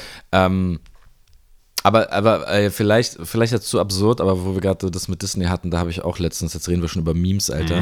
Mhm. Äh, irgend so ein irgend so eine Frau läuft, wird so gefilmt, irgendwo im Wald, die haben halt irgendwie ein Reh gesehen und dann wollen die so mit, oder ein Kind, genau, die filmen ihr Kind, wie das Kind mit dem Reh reden will, weil mhm. so voll halt Bambi-Style, so, oh ja, wie ja. süß, mein, also genau, die Mutter filmt, wie das Kleinkind da irgendwie die Hand auffällt ja. und das Reh guckt halt das Kind an und dann gibt es dem, gibt's dem Kind halt aus dem Nichts voll den Kick, weil es halt ein wildes Tier und kein Disney, so weißt ja, du? Ja, klar. Und ähm, aber da kannst du dich ja auch fragen, was denkt denn die Mutter eigentlich, dass, das, dass sie da jetzt mit dem wilden Tier da irgendwie reden kann? Ja, komplett verblödet halt vom Fernsehen oder von was auch immer, kom komplett entfremdet. Ähm, ja, also reißt jetzt ein bisschen nochmal was. Also die, Tier, die Tierreichtür, die du aufgemacht hast, äh, da können wir jetzt noch tief reingehen, aber das ist, glaube ich, ein bisschen Quatsch, aber äh, löst gerade viel aus. Da gibt es äh, echt interessante Bilder. Ja, also ich glaube, lass die Leute mal verwirren mit einem äh, mit einem Tierreich-Podcast zwischen Edgar Einfühlsam und PTK. Also allein die Fressen, die Reactions würden mich würden mich äh, Ey, aber reizen. da sind wir auch wieder äh, eins der lustigsten Formate im Internet, äh, fand ich. Kennst du das wie Snoop Dogg, so Tierdokus kommentiert. Ja, habe ich schon mal gesehen. Also der macht generell lustige Sachen. Überkrass. Vor kurzem ist er doch mal in Schottland angekommen und dann haben die mit dem Dudelsack Still Dre bei seiner Ankunft gespielt. Das fand ich funny. Okay, nee, das habe ich nicht gesehen. Äh, aber auch stark. Ja, ja, voll. Ähm, Na gut, jetzt wird es ein Quatsch-Talk. nee, nee, warte, aber, warte, wenn wir einmal ähm, in dem Gefilde noch, sind. Nee, äh, ich, noch okay. Ich, ich habe noch, hab mhm. noch gute andere Formatideen, um dieses Thomas äh, Kund-Thema ein bisschen abzuschließen. Äh, das war ja so meine erste ja. Formatidee mit euch beiden.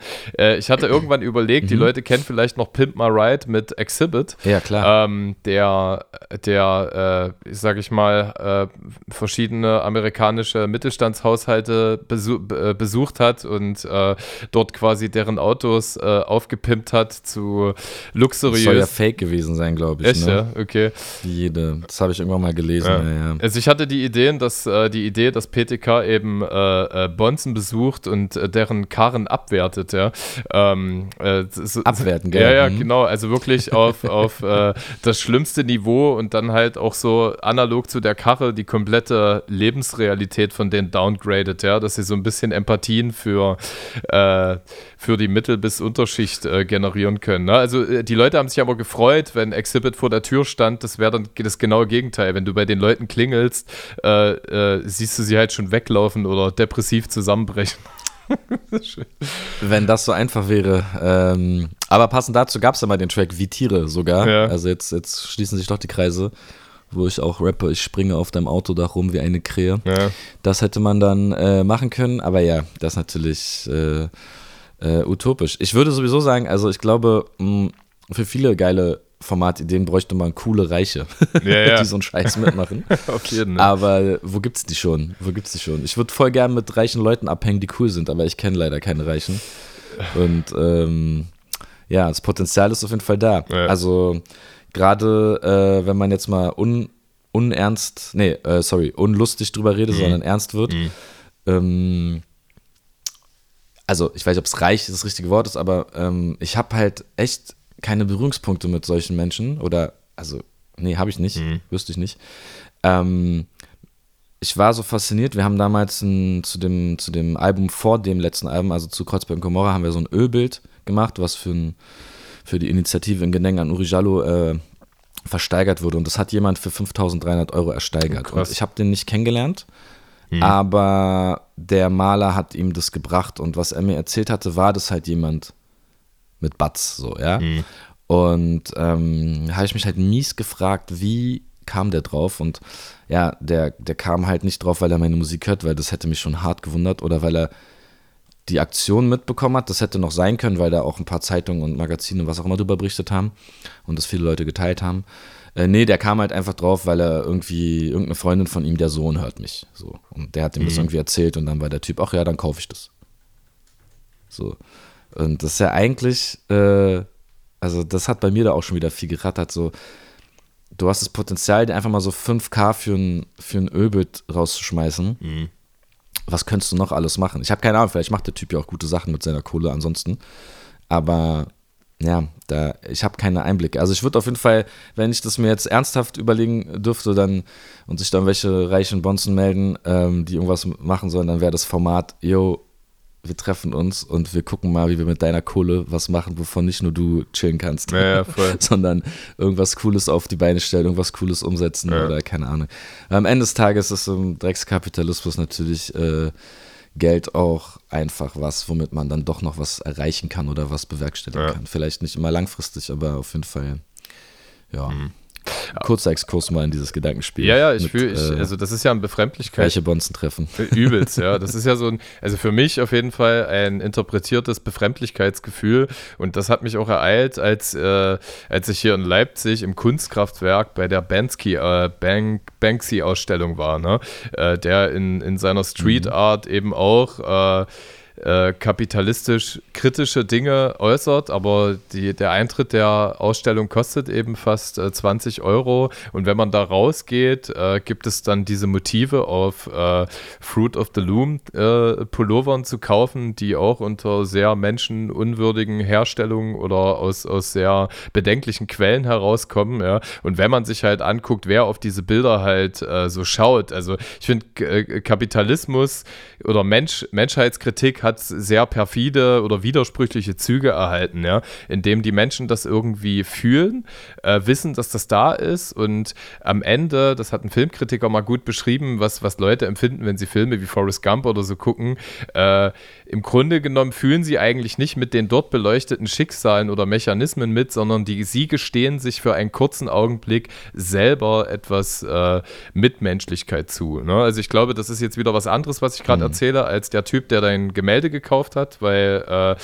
der hat das einfach gekauft, ja. Aber vielleicht hat, also für seinen Sohn, äh, aber ich denke, das ist ja das, also das, das, das äh, Krude an der Geschichte, wenn Leute für sowas Geld ausgeben, wie jetzt zum Beispiel Banksy, dann äh, geben sie das für die Mitmenschlichkeit in sich selber aus. Ne? Also äh, bei Spenden ja das Gleiche. Gut, das sei jetzt mal äh, dahergestellt, ob jemand spendet egal aus welchem Grund, wenn es dann doch irgendwie den äh, Leuten, äh, die leiden, zugutekommt, ja, da gehe ich irgendwie nochmal äh, anders mit um. Aber ähm, äh, ja, also das ist so ein Grund dafür, warum Leute äh, aus deren Lebensrealitäten Anteil nehmen an, an anderen Lebensrealitäten, die schlimmer bestellt sind und dann wieder so unempathisch in ihr übliches kapitalistisch, äh, kapitalistisches Treiben zurückkehren. Ja. ja, das sind halt zwei Sachen. Ne? Also bei sowas wie Banksy ist halt das, das verkörpert halt dieses Problem, was generell Street Art, Graffiti oder sagen wir mal Kunst hat, auch Musik natürlich. Mhm.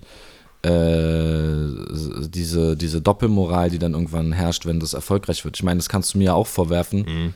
Ich rap gegen sowas und dann verkaufe ich Sachen und so. Natürlich gibt es viele Leute, die dann vernünftigerweise einordnen können, dass ich auch von irgendwas leben muss und mhm. das kann man nun mal nicht umsonst dann machen und es kostet auch Geld und bla bla bla. Aber theoretisch wird es bestimmt irgendwelche mega äh, Idealisten geben, die, die das absolut verpönen oder, oder ich weiß es von Punks zum Beispiel, so richtige, so richtige alte Punks, so die, für die ist das Schlimmste auf der Welt, also wie kannst du für Eintritt spielen oder irgendwie so, weißt du, was ich meine? Mhm. So, ähm, äh, das, die, wenn du so Inhalte hast und natürlich aber, also wenn du was kritisierst und in diesem System, was du kritisierst, äh, stattfindest und natürlich die gleichen Hebel betätigst, dann bist du natürlich übelst angreifbar. Mhm. Und da gibt es dann noch viel größere Künstler als mich, die, die übelst, ähm, ja, oder keine Ahnung, es gibt halt, es gibt halt, äh, es gibt sehr, also Leute, die werden schon, ja, ich weiß nicht, was wie wir das betiteln, vielleicht Stars oder vielleicht irgendwie, keine Ahnung, die, die müssen auf jeden Fall nicht mehr gucken, wie sie die Miete zahlen oder so,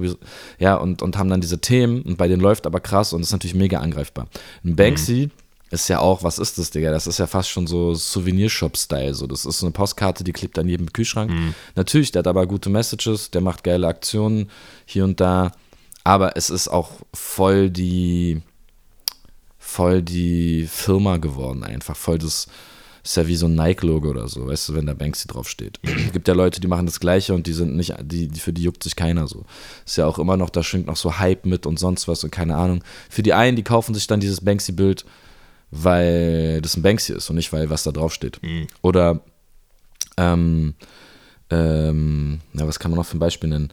Ähm, ja, bei Musikern, ich habe das auch beobachtet, ich will jetzt kein Blame, aber es gibt auch Leute, die haben krasse Texte, aber die Leute kommen eher für die Party. Also, mhm. oder die Texte sind so, bei KZ habe ich das immer so beobachtet oder gesehen, die haben so, die haben es in Ironie verpackt. Nicht, nicht, jeder checkt die Ironie, glaube ich, der auf deren Konzert ist. Ich glaube, viele schon, aber mhm ja, keine Ahnung. Ist halt irgendwie, ähm, jetzt schweife ich ab, ähm, es ist halt schwierig, wenn du Kunst mit Inhalt machst, dass es absolut real bleibt, äh, weil angreifbar ist es allemal, sobald du damit Geld verdienst, wenn du gerade diese Sachen kritisierst. Ne? Also, ja. Ich habe ja auch gerade gesagt, ey, ich, ich fand mein Tourticket voll teuer, weil die, die Tickets wären gerade teurer, weil mhm. alles gerade teurer wird. Mhm.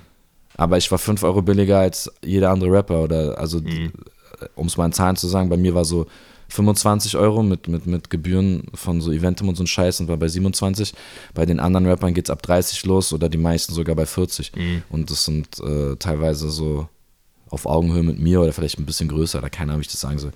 Und da merkst du schon krass, Alter, was für eine Entwicklung. Ähm, und da kann sich nicht jeder das dann leisten und da kann man noch sagen, ey, warum ist dein, warum ist dein Konzert so scheiße teuer, Alter? Und für andere Leute ist es aber auch gar kein Geld einfach. So. Ja, voll ja, jetzt schweift gerade ab, ich weiß gar nicht, wo ich hin will, aber. Nee, du hast, ähm, du hast, du hast ganz. Ja, ist, glaube ich, eine, hm, Sorry, du hast, du hast das ganz gut beleuchtet. Also, ich will niemanden pauschalisieren in seiner Sendungs- oder Empfängerintention. Äh, äh, ich kenne jemanden hier aus Leipzig, der hört dich auch und hat, findet das gut, was du sagst, hat aber voll den FDP-Lifestyle, ja. Äh, und, und, äh, der soll Mensch, mal mich, äh, ich brauche einen, ich brauche einen Gönner mit Geld. der kann sich melden. Genau. Also, also, äh, was uns. Geldsklaven. sehr gut. Was uns steuert, ist halt immer sehr heterogen und äh, äh, Idealismus muss man sich leisten können. Ich finde das gut, die die Opposition machen, wenn die vielleicht auch einen überbetonten Idealismus haben. Cool, gehört auch zur Gesellschaft, muss jemand vertreten. Jetzt zum Beispiel auch Punks, die jetzt zum Beispiel dich der Kapitalisierung bezichtigen würden. Andererseits kann man eben auch sagen, äh, du bist so wenig opportunistisch wie möglich, um deine Miete zu zahlen, nämlich mit Inhalten, äh, die vertretbar sind und die gesellschaftskritisch sind und auch äh, vielleicht jetzt nicht die Anmaßung haben, Dinge ändern zu können, aber Dinge sensibilisieren zu können. Ne? Und das ist ein ganz guter Twist, weil du auch KIZ angesprochen hast, wo ich nochmal einen Schulterschluss machen kann zu vorhin, als ich so über die Graustufenbereiche geredet habe. Es gibt natürlich tausend Arten, Themen zu bearbeiten. KIZ äh, macht das mit einer, auf eine sehr zynische Art und Weise, ne? kann man ja so sagen, dass, mhm. äh, dass ihr euch Absolut. inhaltlich äh, bist du eher mit KIZ in einem Themengebiet zu verorten als, keine Ahnung, äh, mit Kollega oder äh, Helene Fischer. Ähm, äh, oder äh, aber halt auf eine ganz andere Art und Weise. Und ich denke jetzt so ein bisschen an deinen Track Feindbilder vom neuen Album, äh, wo du ja auch ähm, mhm. Äh, einfach das Machtmodell des, und so würde es dann ein sehr, sage ich mal, ein, ein Rapper, eine Rapperin thematisieren, die ähnlich, auf einem ähnlichen inhaltlichen Strahl wie ihr unterwegs ist, wo du auch die, das Machtgefälle des äh, heteronormativen weißen Cis-Mannes äh, äh, äh, benennst, ja. Bloß du benennst es halt auch äh, nicht mit solchen politischen Kampfbegriffen. Von daher dieser, dieser Graustufenbereich, den ich thematisieren will, man hat irgendwie gemerkt, dass du dich äh, innerhalb deines Kosmoses für Themengebiete öffnest und die auch erweiterst, ja.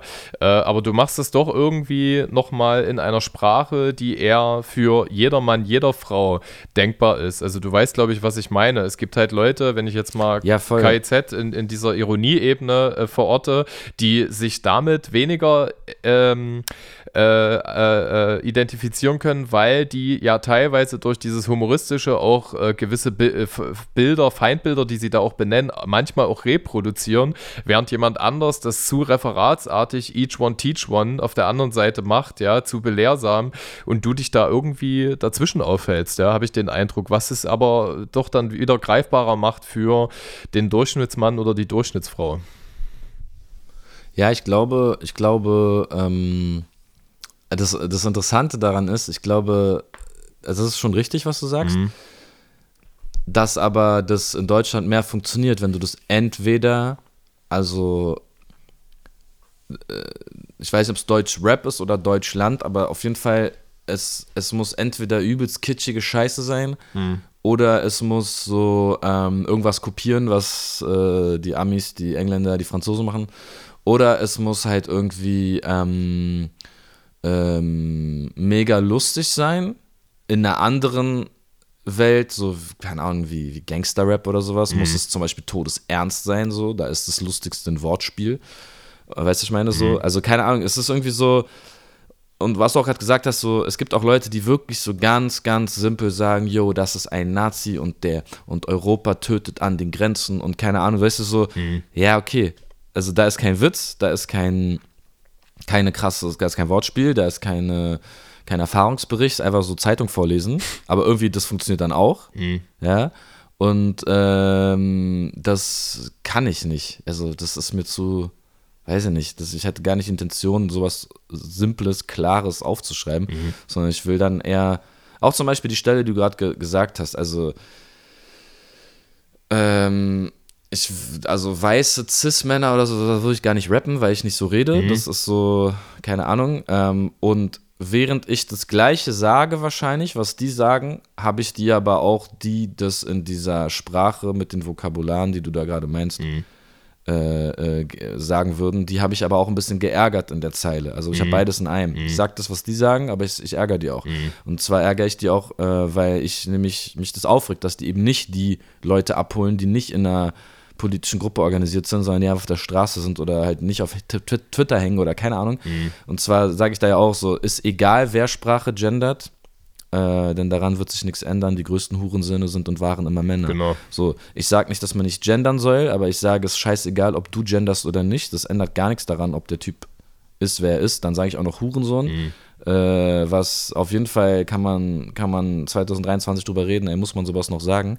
Absolut richtig. Mhm. Ähm, Einzige Argument, was ich da nur habe, ist, es, es gibt kein äquivalentes Wort, was diese ich denke ja nicht daran an seine Mama, die da das und diesen, ja, wie soll ich das sagen? Wenn du dieses Wort sagst, denkst du nicht daran, dass seine Mutter diesen Beruf hat. Du denkst einfach an das Wort, was in unserem, in unserem Alltag das Wort ist, was so die größtmöglichste Herabsetzung ist oder sowas. Jetzt muss man natürlich, kann man drüber reden, warum ist es der Beruf der Frau, bla bla so. Ja, ja. Aber es, es geht eigentlich nur, weißt du, wenn es in der Gesellschaft das Wort Korken wäre, würde ich Korken sagen. Also weißt du, ich meine, so, ja, es ist einfach nur eine, eine Variable, die dieses Wort in dem Moment ausfüllt.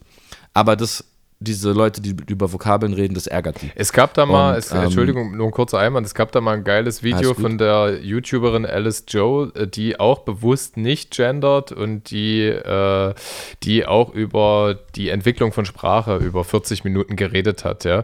Also, dass man zum Beispiel jetzt nicht mehr von korbulenten Menschen redet, sondern von nicht normschönen Menschen und dass es eigentlich auch nur 10, 15, 20 Jahre dauert oder wird noch kürzer, dass diese Begriffe, weil sie ja was anderes anderes sagen, aber das gleiche meinen, äh, im Grunde genommen dann auch ihre Konnotation weghaben. Also wenn du jetzt aus Hurensohn Dirnenkind machst zum Beispiel, äh, dann wird das in 15 Jahren auch anders gefühlsbesetzt sein, als zu dem Zeitpunkt, wo das irgendwie ein Neologismus ist, ja.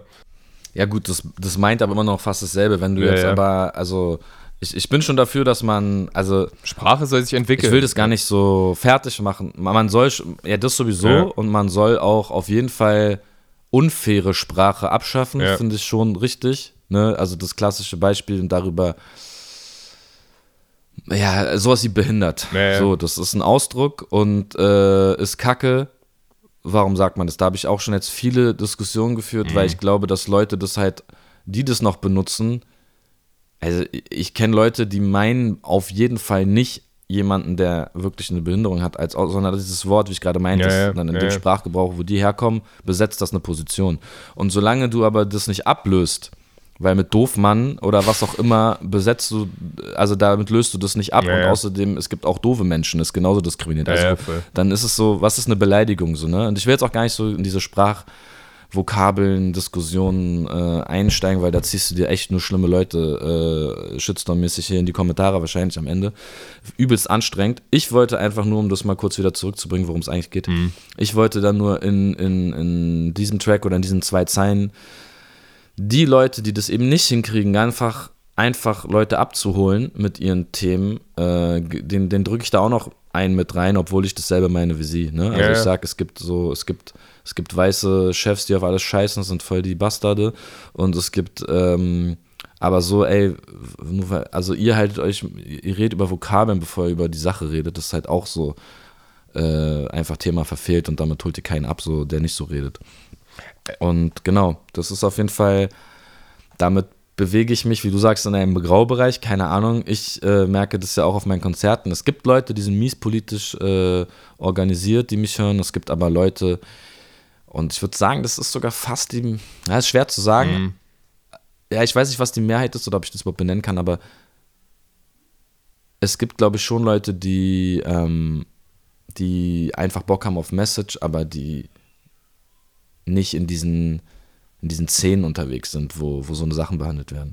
Was mir dazu einfällt, also für mich mhm. war diese Line einfach allegorisch zu verstehen, weil ich habe dich jetzt, wenn wir miteinander geredet haben, und wir bringen es ja jetzt auch schon auf netto 20, 25 Redestunden in den letzten zwei Jahren, äh, auch nicht oft Hurensohn sagen hören. ja? Und ich rede ja mit vielen Menschen. Ich rede halt auch mit queer-feministischen KünstlerInnen und ich gender auch manchmal. Für mich ist das so ein situatives Ding. Also so wie ich mit meinem Kind anders rede als jetzt mit dir. Ne? Und wenn jemand sich in diesem Gender-Sternchen berücksichtigt empfindet, äh, dann, dann inkludiere ich das, aber mir ist auch eine Sprache wichtig, äh, die nicht vorbeiredet. Und wenn ich vor, ich äh, äh arbeite ja wie Thomas auch mit Menschen aus dem normal bürgerlichen, beruflichen Klientels, ja, und ich werde einen 63-jährigen Klempner nicht militantes Gender-Sternchen aufdrücken, weil da bringe ich den halt einfach nur gegen mich auf, ja. So, und was du in der Line machst, äh, ich mag, also, weiß nicht, ob du dir das analytisch oder strategisch so gedacht hast, ja, das, äh, da bist du wieder bei einem Sprachbild, was geil ist, was simpel in zwei Sätzen fünf Sachen sagen kann, ja. Äh, nämlich, du sagst das gleiche wie die, in einem anderen Vokabular gibst nochmal so eine kleine Schelle, indem du sagst, ey, passt ein bisschen mit euren Begrifflichkeiten auf. Also ist jetzt alles meine Interpretation, ja. Ähm, äh, passt mit euren Begrifflichkeiten auf, wen ihr damit gegen euch aufbringt, wollt ihr überhaupt jemanden für eure Lebensrealität überzeugen, dann muss man das Vokabular feinfühliger einsetzen und du nimmst halt noch diese polarisierende, ich nenne es mal Altvokabel, äh, für ein gemeinsames Feindbild, was irgendwie äh, gleichzeitig auch noch aussagt, ja, egal ob ich jetzt diese Vokabel benutze oder die andere, der Mechanismus ist der gleiche.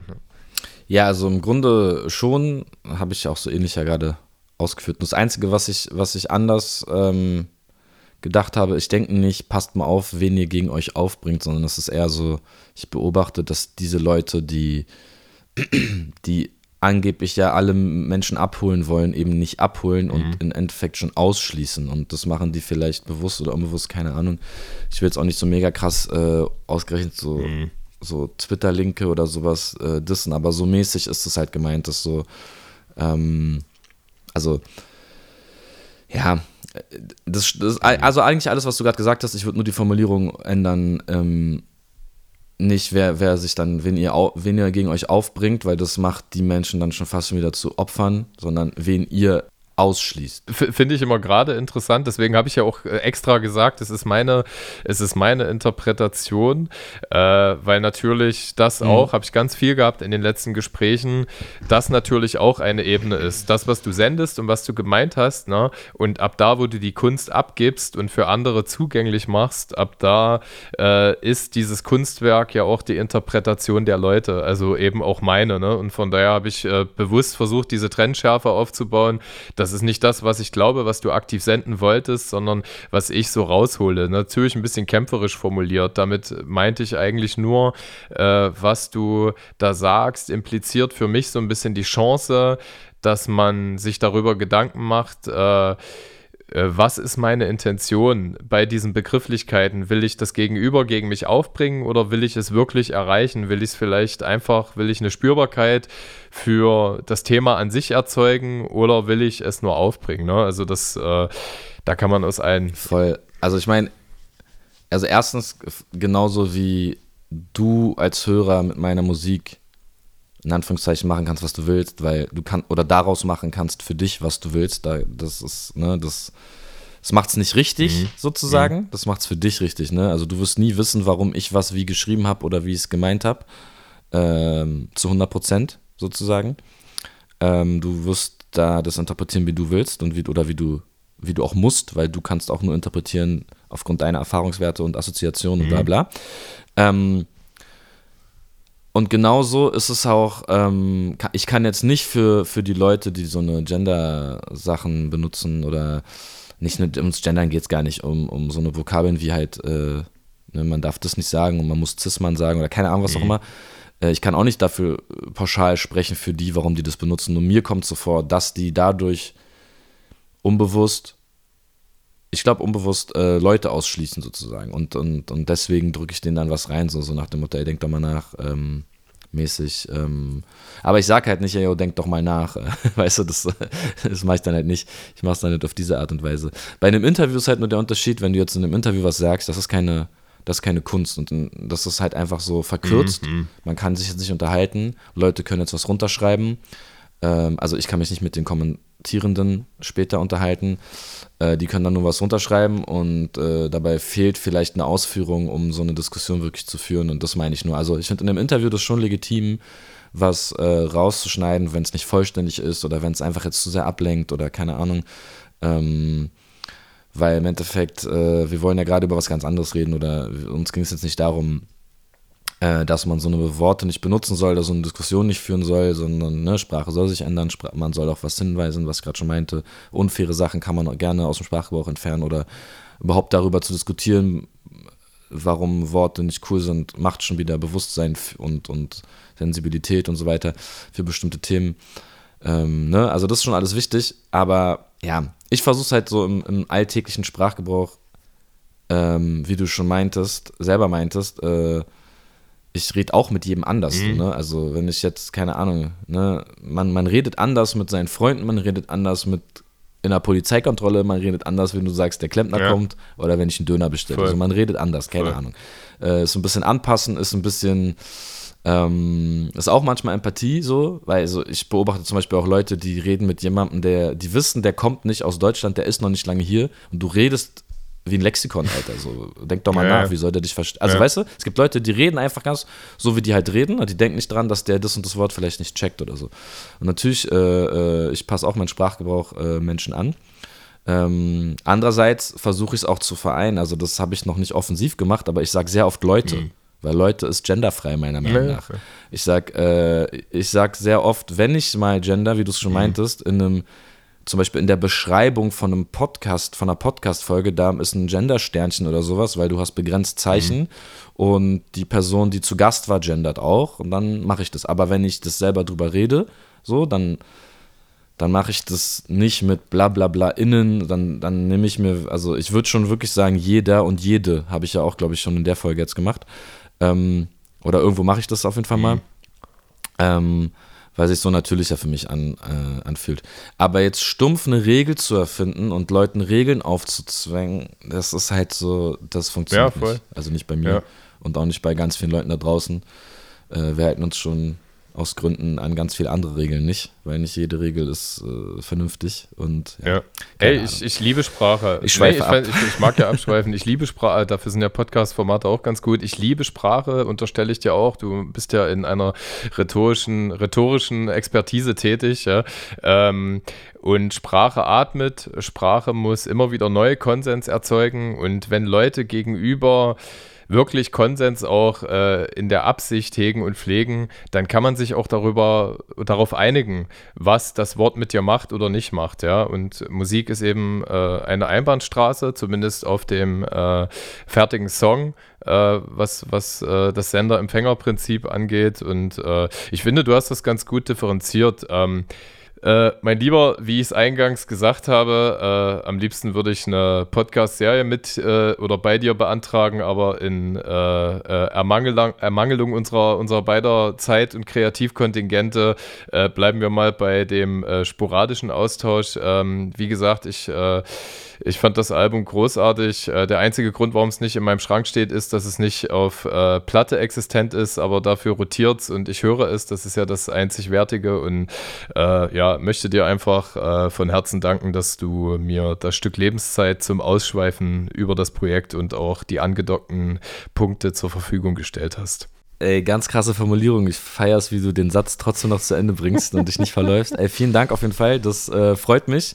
Und dann auch nochmal ganz offiziell Danke an dich, weil du hast, äh, wie gesagt, erstens die erste Videoauskopplung, der Track Unsichtbar geht auf deinen Nacken am Ende des yeah. Tages, weil du uns connected hast, also Thomas und mich.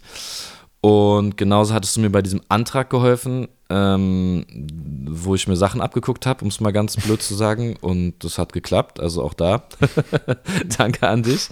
Und äh, ja, somit kannst du dir da auf jeden Fall ähm, äh, auf, die, auf die Schulter klopfen, dass du da auch was mit zu tun hattest, sozusagen. Und wir haben auch nicht, äh, unabhängig davon haben wir auch zwei geile Leipzig-Konzerte gehabt. Und äh, stimmt, du warst ja, äh, das haben wir jetzt gar nicht erzählt, du warst ja auch auf meiner Minitour gerade in Halle am Start. Ja, auf jeden. Ähm, die Überschneidungen sind seitdem da. Deswegen vielen Dank, Digga. Ja, Podcast-Folge, ey, also äh, ich, ich befürchte, das wird sehr sperrig und sehr ausschweifend, weil wir ja wirklich lange labern. Ähm, aber ey, gerne wieder. Ähm, wenn du gerade eh schon meinst, wir machen mal einen Cut und du hast eigentlich noch mehr auf der Brust, dann kann man das dann nochmal wiederholen, Voll. falls du zweite Folgen in deinem Konzept äh, Absolut. hast. Und äh, ja, ey, lass irgendwas nochmal starten auf jeden Fall.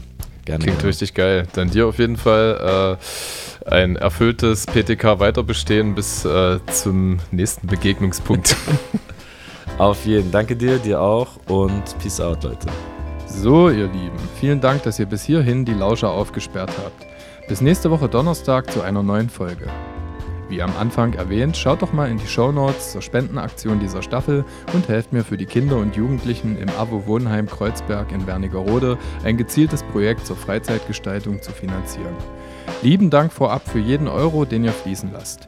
Dieses Format heißt zwar wie ich Edgar Einfühlsam, aber die schöne Musik in Intro und Outro stammt von Sounds Like Hugo, die Fotos von Videofilms und das Layout von Canna Music.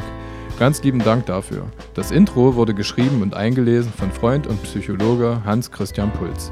Als redaktionelle Vorarbeit möchte ich neben meinen Recherchen und Vorbereitungen außerdem dazu zählen die vielen schätzenswerten Gespräche mit meiner Frau, meinem Kind und jeden Austausch, Streit oder Debatte mit meinem bereichernden Umfeld, aka den schönen Menschen, die ich meine FreundInnen nennen darf.